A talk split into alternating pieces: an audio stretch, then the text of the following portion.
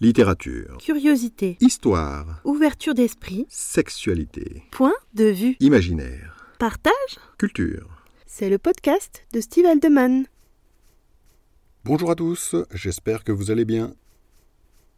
Aujourd'hui, bienvenue dans ce podcast consacré à la série télévisée The L Word. Cet article est une introduction à celui que je publierai ultérieurement et qui sera intitulé L'homosexualité vue par un hétérosexuel. Il y a un an ou deux, je me suis demandé ce qu'il existait comme série ou comme film qui soit adapté aux homosexuels. C'est-à-dire une œuvre où le personnage principal soit en phase avec les homosexuels, un personnage auquel ils puissent s'identifier. Je connaissais quelques films, comme Le secret de Brokeback Mountain ou La naissance des pieuvres, qui a touché un public moins large.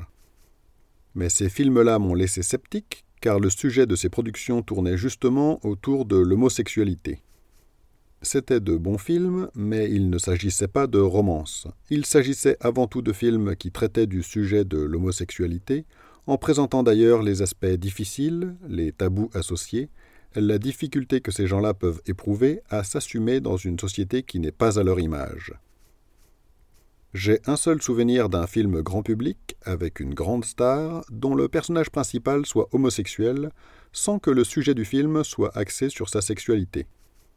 C'est Philadelphia avec Tom Hanks. Mais même celui-ci était en quelque sorte biaisé car c'était à l'époque où les gays étaient montrés du doigt, quasiment accusés d'avoir propagé le sida.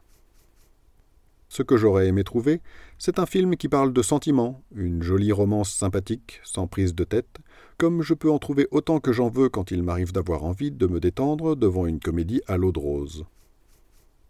Je suis hétérosexuel, ce qui signifie que si je veux regarder un film d'amour, je n'aurai aucun mal à en trouver un en quelques secondes. Et évidemment, je n'aurai pas à préciser que je veux une histoire d'un couple hétérosexuel, tout bonnement parce que dans les films grand public, il n'existe que ça. Mais parfois, je me pose des questions. Si un jour ma fille m'annonçait qu'elle est lesbienne, aurait-elle la même possibilité que moi?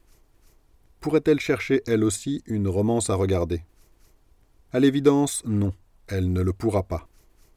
D'abord, elle devra préciser comédie romantique lesbienne, et elle aura beaucoup de mal à trouver quelque chose qui ne lui rappellera pas que sa vie est plus dure que celle des autres j'ai tout de même cherché et je suis tombé sur une série américaine, The L Word. D'abord, le titre m'a un peu refroidi, car il montre qu'il y a un tabou. The L Word, c'est une façon familière de mentionner le terme lesbienne, en anglais lesbian, avec sa première lettre.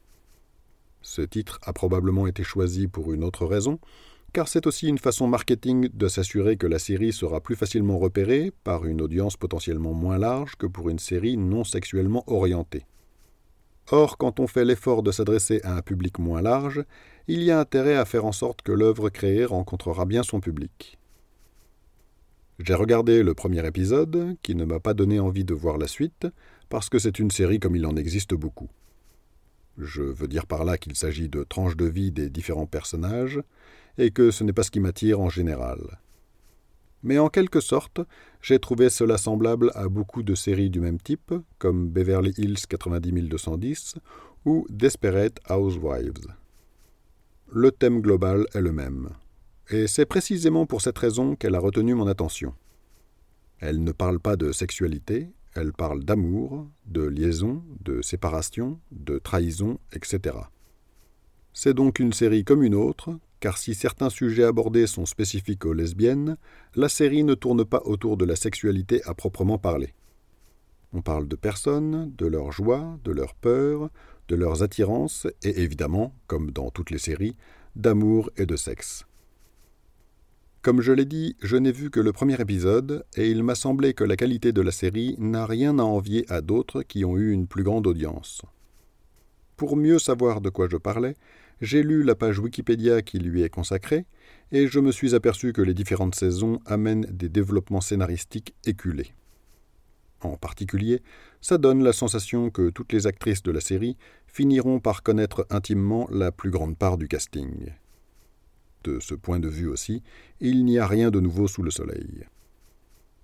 Pour finir cet article, je me suis demandé s'il existait une série adaptée aux gays, et alors que j'en parlais à mon cousin, il m'a parlé de Heartstopper, une série adaptée d'une bande dessinée et qui bénéficie à ce jour d'une bonne critique.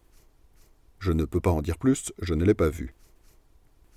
La série Sex Education, de qualité, aborde aussi le thème de l'homosexualité d'une façon intelligente, sans que ce soit le sujet principal. Un de mes contacts sur Facebook, qui préfère rester anonyme, m'a également parlé de diverses productions audiovisuelles qui mettent en scène des femmes et dont vous trouverez des liens en commentaire vers les pages Wikipédia correspondantes. 2. Un film de 2019 réalisé par Filippo Medeghetti et qui met en scène une relation entre deux femmes, qui plus est septuagénaire. Carole, un film de 2015 réalisé par Todd Haynes, qui parle de la relation d'une vendeuse modeste avec une riche cliente. Ce contact m'a aussi parlé de la série The First Lady, au sein de laquelle Gillian Anderson incarne Eleanor Roosevelt, qui aurait eu des relations lesbiennes. Je mets cette dernière information au conditionnel. Je n'ai pas vérifié, c'est la série qui le suggère et je ne l'ai pas vue. Enfin, dans un autre registre, a été évoqué le film The Danish Girl, un film de Tom Hooper sorti en 2015, dont je me souviens bien avoir vu la bande-annonce. Je n'ai pas vu ce film non plus, mais lors du visionnage de ce trailer, la performance de l'acteur principal Eddie Redmayne m'avait marqué. Le film retrace l'histoire de Lily Elbe, une artiste danoise connue pour avoir été la première personne à recourir à une opération de réassignation sexuelle. Vous pouvez découvrir les liens en description pour approfondir les sujets dont j'ai parlé. Si vous avez écouté cet épisode en podcast, je vous invite à vous rendre sur mon site stevehaldeman.com pour y trouver les liens en question, d'autres articles, ainsi que les romans que j'ai écrits et ceux qui seront bientôt publiés. Je vous souhaite une excellente journée et à bientôt dans un prochain épisode.